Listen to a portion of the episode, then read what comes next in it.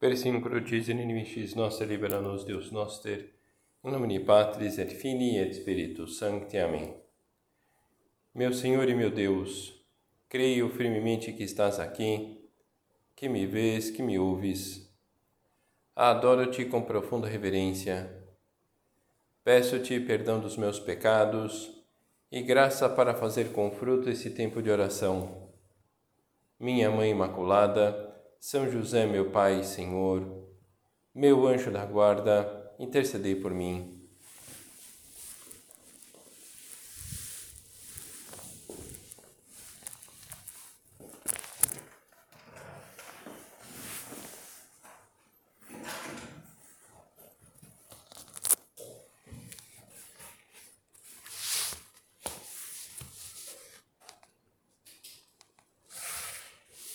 Outro dia, atendendo uma pessoa, saía no meio da conversa, comentava para ela: Olha, Deus sabe o que faz. E a pessoa respondeu: Poxa, padre, se não soubesse, a gente estava perdido, né? Então, enfim, se há alguma dúvida nesse sentido, nós precisamos pedir graças ao Espírito Santo para crescer nesse convencimento. Deus sabe o que faz.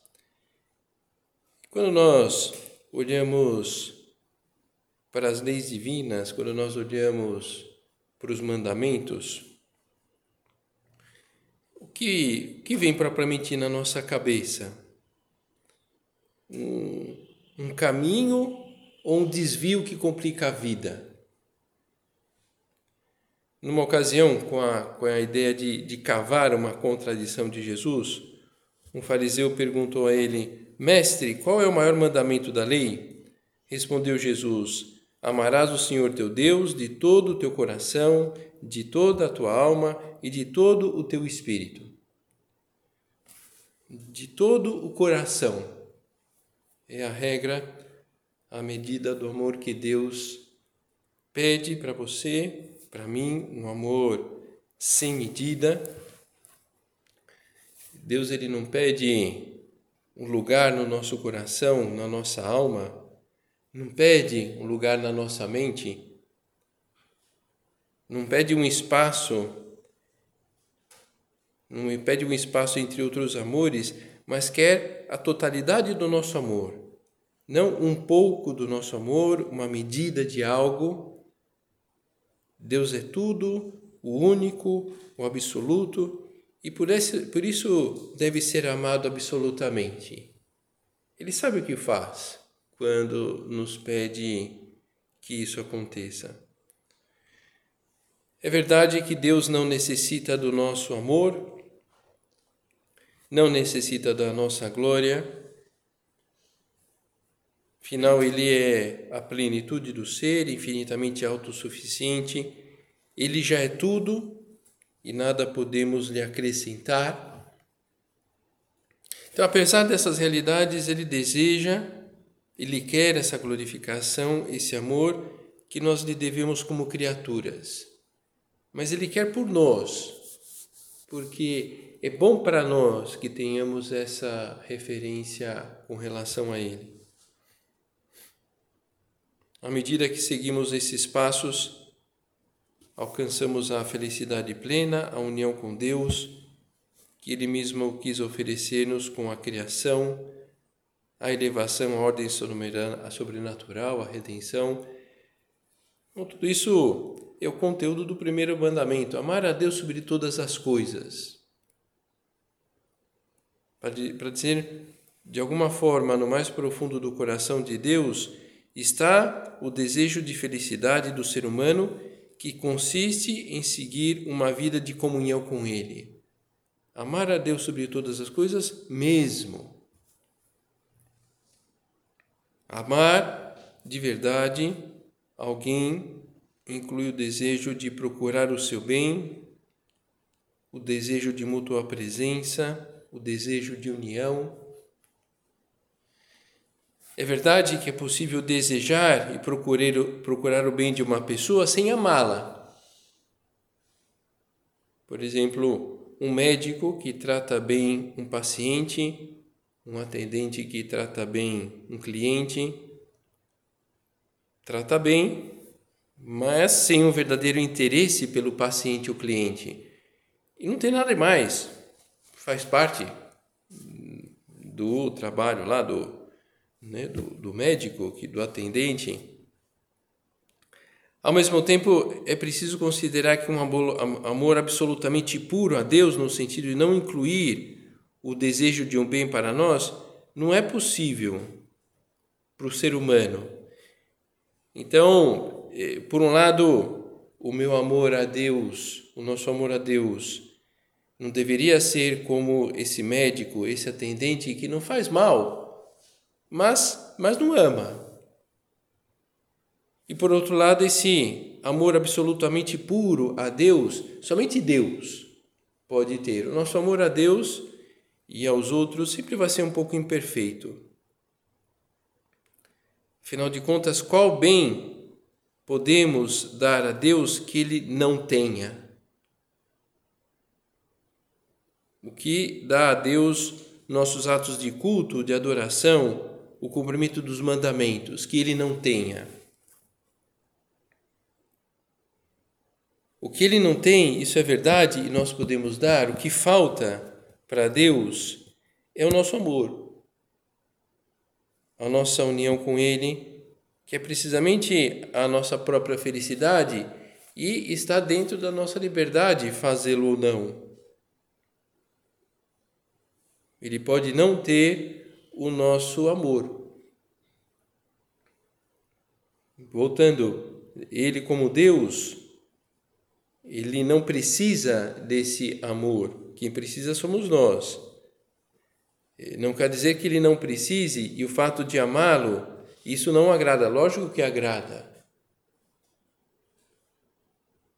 Mas todo esse tema do amor a Deus, em, sobre todas as coisas, o, o, o enfoque em nós. Nós precisamos ou precisaríamos atuar dessa maneira.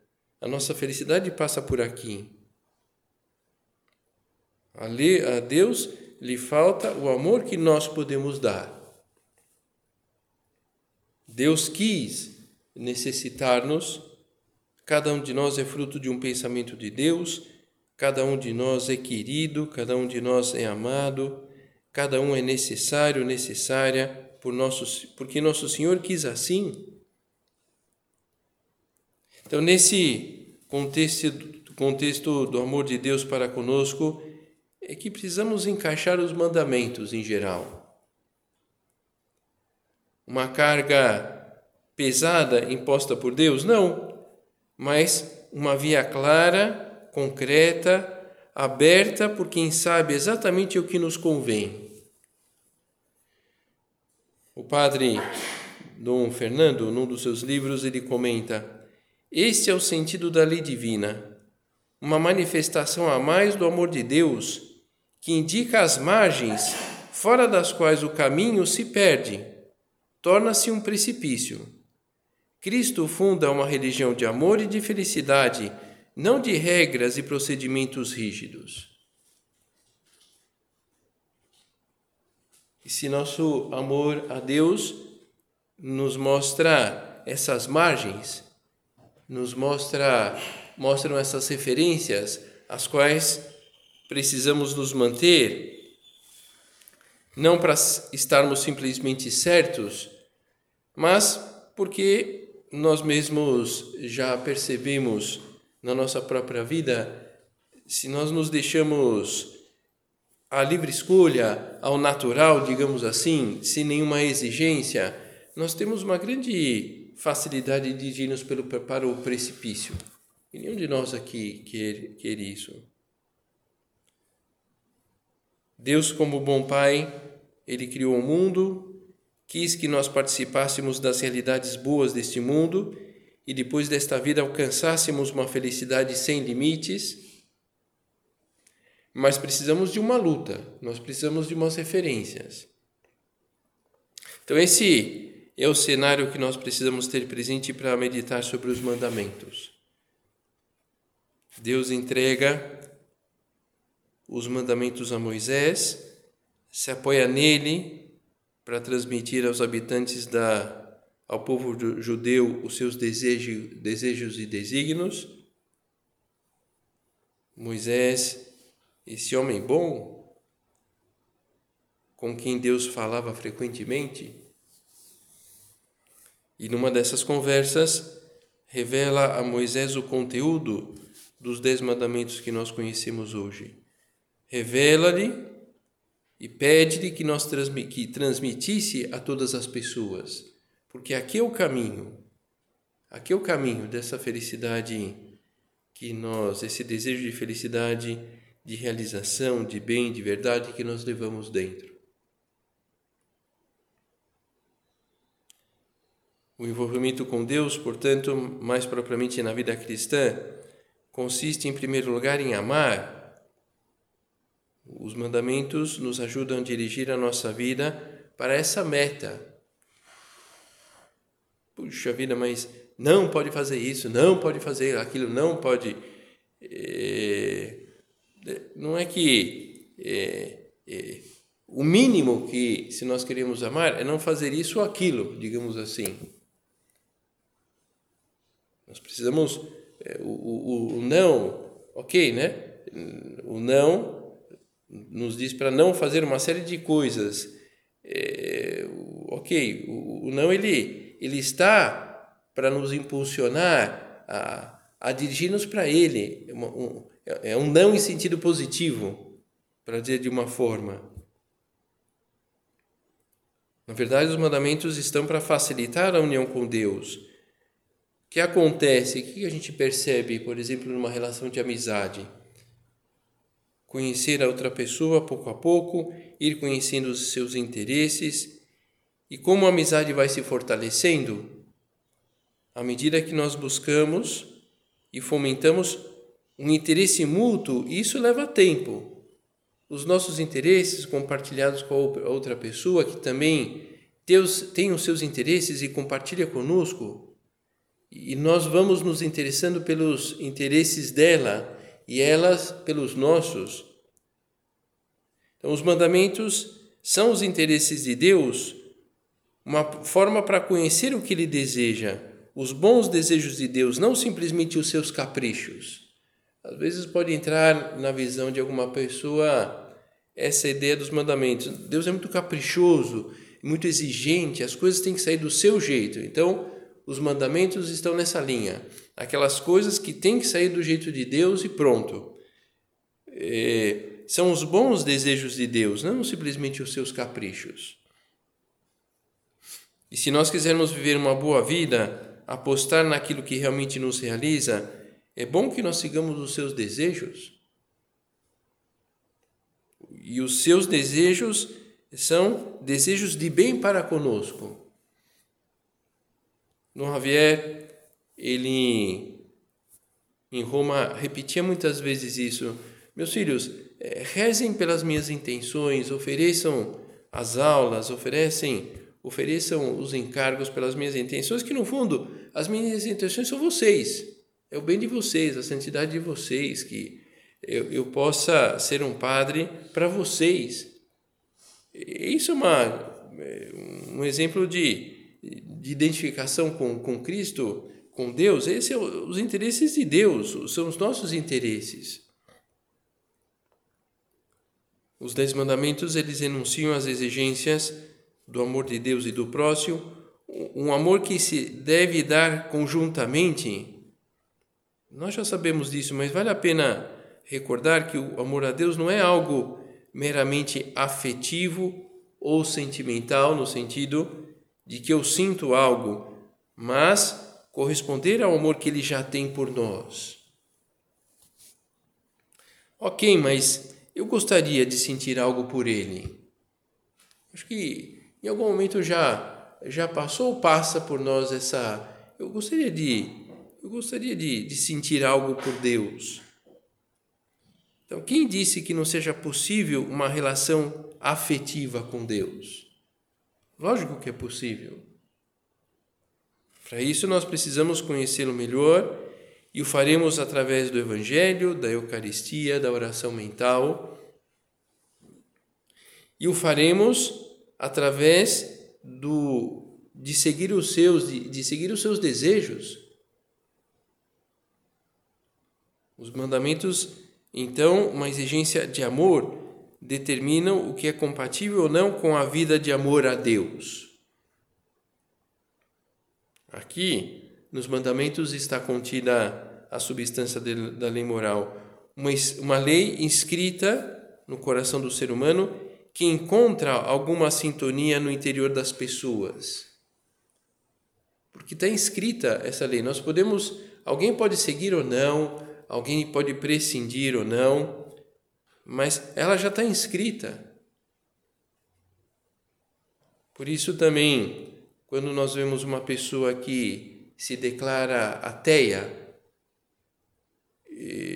enfim, outro dia falava isso, né, para uma pessoa que se dizia até, olha, então seja um ateu coerente, porque não é fácil ser ateu. Então, um ateu coerente, se vai realmente no mais profundo do, do, do sentido da sua vida, do seu coração, tem uma grande chance de encontrar o próprio Deus, essas leis de Deus inscritas no seu coração. Pode não aceitar, pode negá-las, mas que está inscrito, está. O amor de Deus não é matéria de ensino nem de prescrições. Não aprendemos de outrem a alegrar-nos com a luz ou a desejar a vida, ou a amar os pais ou educadores. Assim, ou melhor, com muito mais razão, não se encontra o amor de Deus na disciplina exterior. Mas, quando é criado, o ser vivo, isto é, o homem, a força da razão foi, como semente, inserida nele, uma força que contém em si a capacidade e a inclinação de amar. Logo que entra na escola dos divinos preceitos, o homem toma conhecimento desta força, apressando-se em cultivá-la com ardor, nutri-la com sabedoria e levá-la à perfeição com o auxílio de Deus. No momento que nós somos batizados, acontece isso entramos na escola dos divinos preceitos. O homem toma conhecimento dessa forma, apressando-se em. Então, por que que essa esse amor presente inscrito no nosso coração pode se apagar? Porque não cultivamos, porque não nutrimos, porque não levamos à perfeição aquilo, e aquilo pode de fato se desfazer. Como de fato se desfaz, e vemos isso na vida das pessoas quem sabe né, algum de nós já tem até, é, infelizmente, passado por isso. Os mandamentos estão como o caminho de uma fecunda união com Cristo. Quando cremos em Jesus Cristo, comungamos de seus mistérios e guardamos seus mandamentos. Sua pessoa se torna, graças ao Espírito, a regra viva interior de nosso agir este é o meu mandamento: amai-vos uns aos outros como eu vos amei. Então, os mandamentos, como esse caminho que dá sentido à nossa vida, e fora dos mandamentos, a grande chance de nos dirigirmos a um precipício.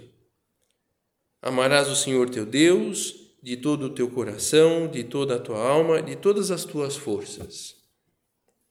Esse é o primeiro e o maior de todos os mandamentos, todos os outros estão ordenados à resposta de amor que o homem está chamado a dar a Deus, e ele mostra. Deus mostra-nos o caminho, oferece uma ajuda especial para percorrê-lo, para percorrer esse caminho da do amar a Deus sobre todas as coisas. Então também é verdade que nós temos esses princípios inscritos no nosso coração, e não só isso, nós temos a graça divina que nos move a, a compreender com a inteligência e seguir com a vontade esses princípios. Não está somente nas nossas próprias mãos este seguimento do Senhor. Por isso, que quando se fala dos mandamentos, por mais exigentes que possam ser para algumas pessoas em determinados momentos, Deus não exige impossíveis de nós o que nós não temos condições de dar. Ele vai exigir o que é bom. E às vezes o que é bom não é fácil, mas não impossível. Serão seria uma injustiça tremenda da parte de Deus de exigir aquilo que nós não podemos dar. E o primeiro mandamento que nos pede que alimentemos, que guardemos com prudência, com vigilância a nossa fé e que ao mesmo tempo fujamos do que se opõe a ela. Porque eu quero amar a Deus sobre todas as coisas e nós temos essa experiência de que há várias realidades que vão tentando se se colocar entre nós e Deus, fazendo com que não tenhamos esse desejo de Deus em primeiro lugar.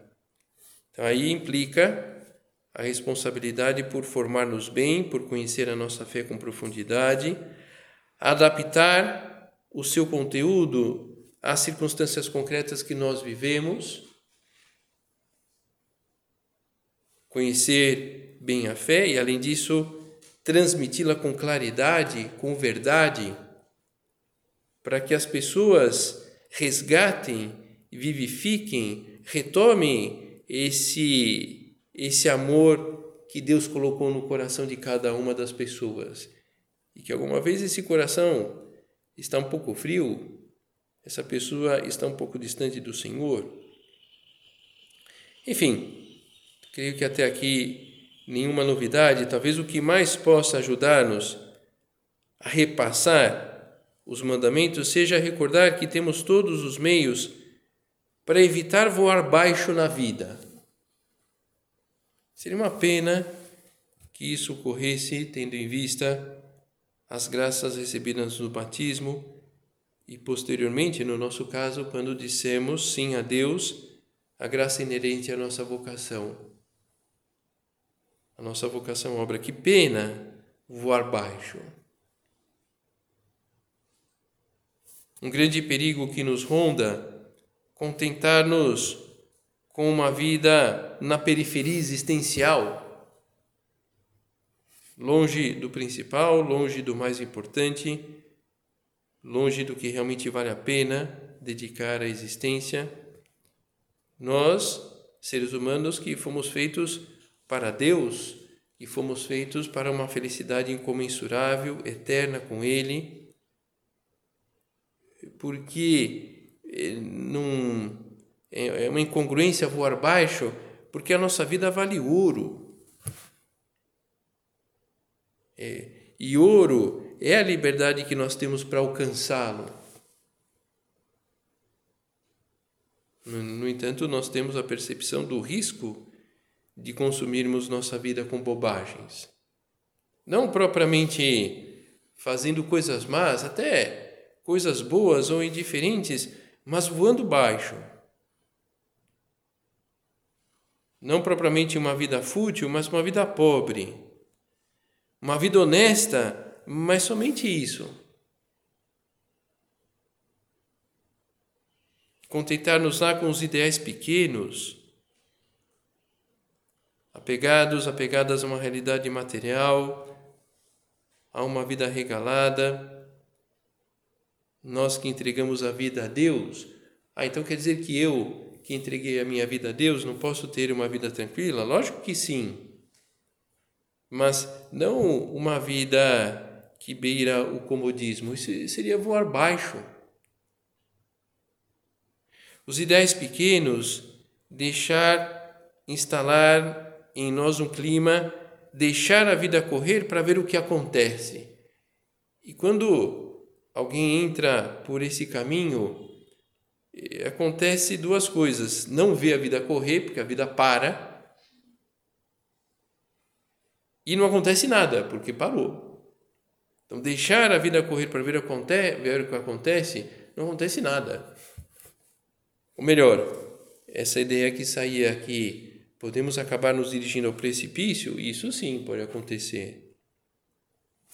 Os ideais pequenos dar uma excessiva relevância ao nosso mundinho, à realização profissional, ao nosso êxito, à nossa projeção, ao nosso sucesso, que tudo isso em si mesmo é, são coisas boas, o problema é, é, é se toma um, uma, um lugar equivocado, uma importância demasiada. os ideais pequenos pelo diálogo assíduo com o apreço, a falta de apreço à nossa pessoa.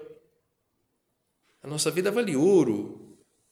Quando nós empregamos para conhecer e amar a Deus sobre todas as coisas, senão seria uma vida incompreensível para nós mesmos em primeiro lugar. Pois que aproveitará o homem ganhar o mundo inteiro se vier a perder a sua vida? Que adianta todo o sucesso humano se não amamos a Deus, que é o único que ficará para a eternidade? O que nós queremos e um querer legítimo é a felicidade, e o caminho está aberto. Lembrar lá do jovem rico. O que devo fazer para alcançar a vida eterna? Cumpre os mandamentos, dizia Jesus. Devido à graça batismal e à graça da vocação à obra, Deus tem expectativas com relação à nossa pessoa, espera algo de nós. Não muito mais, mas algo mais. E não, não são grandes coisas, são coisas pequenas. Eu lembro quando eu era criança, meu pai, pelo trabalho, ele ia toda segunda-feira no centro da cidade fazer as compras que ele precisava. E ele sempre trazia algo, né? Em geral era um, um, uns, uns, pacotinhos assim, castanha do caju, eu lembro. Então eu já né, chegava a segunda-feira já né, esperava o pai e o pai já né, sempre trazia algo. Havia uma expectativa boa, porque meu pai queria fazer o bem, eu gostava do bem que ele fazia. Deus tem uma expectativa das nossas castanhas de cachorro, digamos assim, coisas pequenas, mas ele tem uma expectativa. Se alguém me ama, guardará minha palavra, e meu Pai o amará, e nós viremos a ele, e nele faremos a nossa morada. O amor a Deus sobre todas as coisas não é apenas o primeiro mandamento, mas a mais radical e profunda aspiração do coração humano dirigido ao encaminhamento da, eh, da felicidade. Sobre o ombro de cada um de nós pesa um amor incomparável, um amor de predileção. Deus escolheu-nos eternamente. Por isso, aquilo que dizia Santo Agostinho, fetiste nos domini ad te et inquietum es cor nostrum, donet requiescat in te. Fizesse no Senhor para ti, o nosso coração é de inquieto enquanto não descansar em ti. O nosso coração só vai descansar nele. O amor a Deus não pode ser para nós apenas uma, uma bela exclamação, uma matéria dos nossos círculos e palestras, no sentido de uma realidade indiscutível na cabeça, mas ausente no coração. Precisamos sentir de fato esse amor a Deus, tanto o nosso amor por Ele como Ele por nós. Precisa ser vida, a ar que nós respiramos, mas ainda o motor do nosso movimento, das nossas ações, das nossas escolhas. Assim nós viveremos a única vida que vale a pena ser vivida. O resto é loucura. Há um personagem de um livro que é, chama Um Encontro Inesperado. Conta a, o processo de conversão da Jennifer Fulweiler uma americana, e, e conta que, ela conta lá que, que aos 10 anos ela gostava de ir na fazenda dos avós, lá, se não me engano, era no Texas, uma fazenda muito grande. Então ela ia lá com o pai. O que eles gostavam de fazer é cavar fósseis na fazenda do, dos avós. E uma vez ela, isso quando ela tinha 10 anos, ela, ela encontra um fóssil e, e ela pega e fica olhando aquele fóssil 10 anos. E com 10 anos vem aquilo na cabeça. O sentido da minha vida é virar fóssil. Então, mais tarde, é um, é um dos episódios entre vários que leva a, a Jennifer a pesquisar sobre o cristianismo e buscar o sentido mais profundo da sua vida. Não pode ser, eu não estou aqui para virar um fóssil. Não estamos agora nesse mundo simplesmente de passagem e para nos transformarmos em belos fósseis que talvez nunca serão encontrados. O amor a Deus sobre todas as coisas dá uma nova perspectiva para a existência. Todas as tristezas e incompreensões acabam não sendo nada. Porque o decisivo é o amor a Deus, e esse amor eu já tenho, não eu amar a Deus. Podemos ter mais ou menos esse amor, mas o amor de, de, de, de Deus por mim eu já tenho, nós já temos. Eu posso não sentir, mas é, é um problema meu, é, não de Deus. É, agora, né? Puxa vida, não sinto gosto. Estou é, com Covid. Então, não, não é um problema da comida, é um problema meu. Então, mais do que correr atrás do prejuízo, ao ver que eu preciso amar a Deus mais, de ir atrás de algo ou de alguém, estamos tentando corresponder ao, ao que já fizeram e estão fazendo por nós. O amor a Deus não é como o amor humano, comenta Dom Álvaro. Um homem apaixonado por uma mulher tenta conseguir todos os bens para ela, lhe dá, lhe dá de presente joias, roupas, mas não pode fazer muito mais se ela tem o nariz avantajado. Não pode conseguir que se afine, por outro lado, Jesus Cristo, quando se fixa em uma pessoa e chama, e chama para segui-la, para segui-lo, começa a comunicar-lhe as graças que vão transformando-a interiormente. A nós que respondemos à sua chamada, o Senhor nos concede cada dia novos favores, perdoa nossas faltas, pede-nos que tenhamos mais caridade, que sejamos mais compreensivos. Se procurarmos corresponder ao seu amor, cada dia estaremos mais perto de Deus, experimentaremos uma grande alegria e a contagiaremos aos outros. Quem ama procura a pessoa amada, quer agradá-la, dedicar a sua vida a ela. Então, como que nós estamos cultivando da nossa parte esse amor a Deus? Como é tem sido a nossa oração vocal, a nossa oração mental?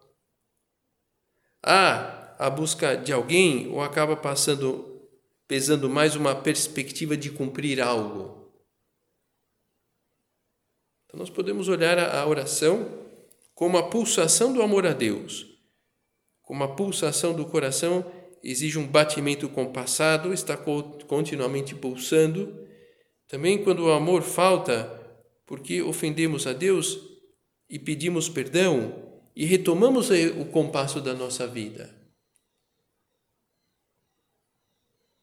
Uma oração por um longo período sem gosto, sem coisas novas, sem ardor, sem desejo de fazê-la, deve ser um alerta. Opa, uma pulsação fraca, talvez. O batimento fraco do coração indica uma possível patologia. Por isso, a oração, quando é oração, muda uma alma. Um coração que pulsa com normalidade dá vigor, energia física ao dono do, daquele coração? A fraqueza não é problema, como não é a covardia, a nossa desatenção, a nossa demora em mudar, se vão acompanhadas do desejo de agradar a Deus. Quando nós pedimos perdão, quando nós tiramos propósitos de mudança, os santos tem um desejo forte de buscar o que agrada a Deus, desejos alimentados pela própria graça divina. Então, vamos terminar a nossa oração pedindo a Nossa Senhora que preencha o nosso coração com esse amor infinito de Deus. Ele próprio se oferece a nós na Eucaristia, por exemplo, se faz em contra disso em cada oração. Que Nossa Senhora nos ajude a derrubar qualquer tipo de barreira entre nós e Cristo, entre nós e o nosso bom Pai Deus.